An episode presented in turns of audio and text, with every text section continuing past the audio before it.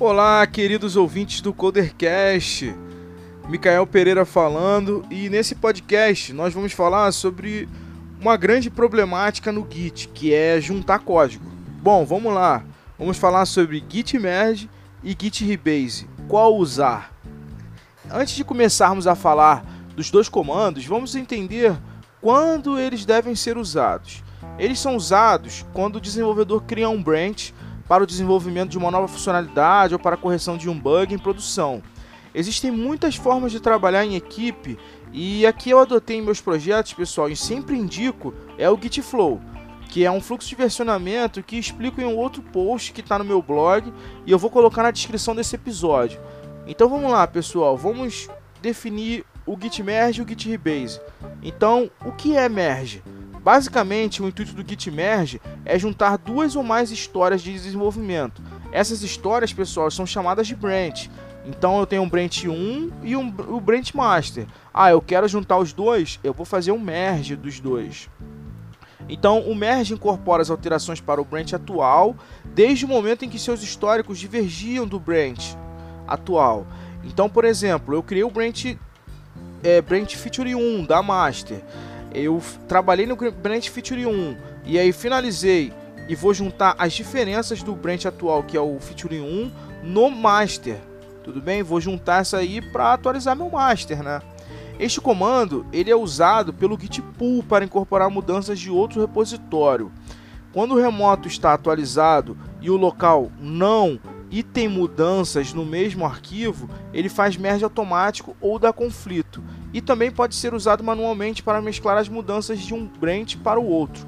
Essa forma automática, pessoal, ele é quando você uma pessoa já fez o merge e mandou para o remoto, fez o merge e, de, deu um push. Você foi atualizar o teu master e aí teve essas diferenças porque você fez o, o, o merge e depois foi atualizar. Teve essas diferenças, rola esse conflito. Muitas das vezes ele faz, esse, ele faz essa junção automática. Isso é imperceptível.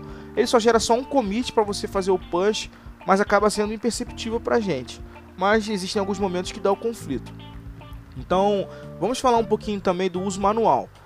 Assumindo que existe um branch chamado de feature 1 e o branch que você está é o master, então você vai executar o comando git merge feature 1. Pronto, seu branch está atualizado. Lembra que eu falei desse branch feature 1? Você trabalhou, fez a funcionalidade, agora você terminou a funcionalidade, você vai fazer um checkout no master e vai dizer lá git merge feature 1 vai pegar o que tem na feature 1 e juntar no teu branch que, tá, que você está agora, que você fez o checkout, que é o master. Você juntou os, os dois, você juntou os dois branches. Agora o feature 1 e o master, é, o master tem tudo que tem no feature 1. Então, existe uma problemática que é, eita, deu conflito. Caso ocorra conflito e você queira desfazer, você terá necessidade de usar o comando git merge menos menos abort. Esse comando só pode ser executado depois do merge ter exibido o conflito. É possível resolver o conflito usando uma interface que você define como merge tool. É possível você mexer nas configurações do Git. Basta usar o comando git merge tool, esse comando vai abrir uma interface gráfica definida. É, essa interface gráfica definida você vai definir lá nas configurações do Git, tá? Eu, existem muita, muito tutorial no Google, você pode pesquisar como alterar o Merge Tool e vocês vão encontrar, tá? É, falando sobre o Merge, usei a lei de Pareto para falar sobre o Merge. Esses são os 20% necessários para você realizar os 80% das tarefas com Merge. O que eu quis dizer com isso, pessoal? Com esse conteúdo, com essas 20% de informação que existe nos 100%, esses 20% de informação vocês vão conseguir resolver os 80% dos problemas de junção de código, tá? Então vamos lá. O que é rebase? É, git rebase. Reaplicar commit em cima de outro branch. Essa é a descrição do rebase. O que acontece depois do comando? Os commits foram, que foram salvos anteriormente na área temporária são replicados para o branch atual por um a um em ordem. Note que quaisquer commits no head que introduzem as mesmas alterações textuais de um commit no head são omitidos, ou seja, Um patch já aceito no upstream com uma mensagem de confirmação diferente, o timestamp, será ignorado. Então vamos ao comando. Assumindo que você está no branch feature 1 e você quer realizar o rebase, na master terá que executar o comando git rebase master. Com esse comando você vai conseguir colocar todos os commits da branch feature 1 na master, sem gerar um commit de merge na, e na ordem cronológica correta. É, como que é isso? Eu tô lá no branch, no, tô lá no branch feature 1, quero atualizar o meu master e sem gerar um commit de merge. Eu vou lá e na, no checkout do feature 1 escrevo git rebase master, ele vai colocar tudo que tem no meu feature 1 na master, na ordem cronológica correta, sem gerar esse commit de merge. Então, pessoal, vai gerar, vai, vamos chegar na seguinte dúvida: qual dos dois eu devo usar? Sempre será de acordo com as políticas do time. O que for definido deve ser seguido. Devido a essa afirmação, defendo o uso do Git Flow para facilitar a interação de um novo integrante e diminuir problemas de comunicação, pois é um fluxo que tem bastante documentação na internet, porém um fluxo que não é o ideal para todos os times. Vai depender do que seu time quer implementar. Sempre devemos re relevar as regras já existentes na empresa. Não existe uma bala de prata. Uma estratégia de sucesso é desenhada de acordo com o projeto e com a capacidade do time.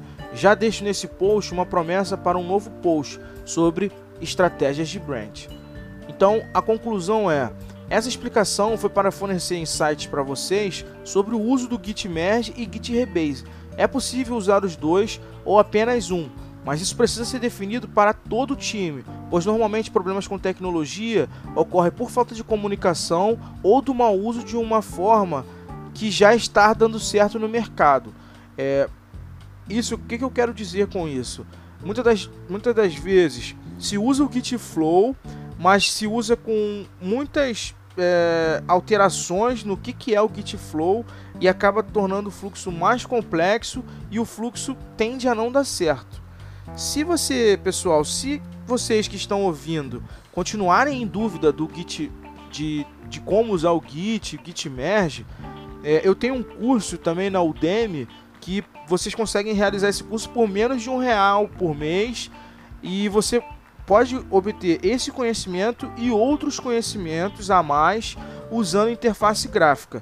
E é certo, pessoal, 10 dias estudando é, alguns minutos, em 10 dias você consegue ter todo esse conhecimento e até algo a mais. Então, pessoal, no, por hoje nós vamos ficando por aqui.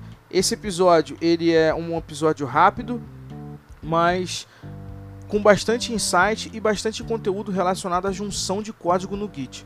Espero que vocês tenham gostado e estou aberto nas minhas redes sociais, que é arroba Pereira, underline, Twitter, e no Instagram também estou lá no arroba guiadev, underline. Espero vocês, pessoal, e um contato também. Forte abraço e o Codercast vai terminando por aqui. Obrigado, hein?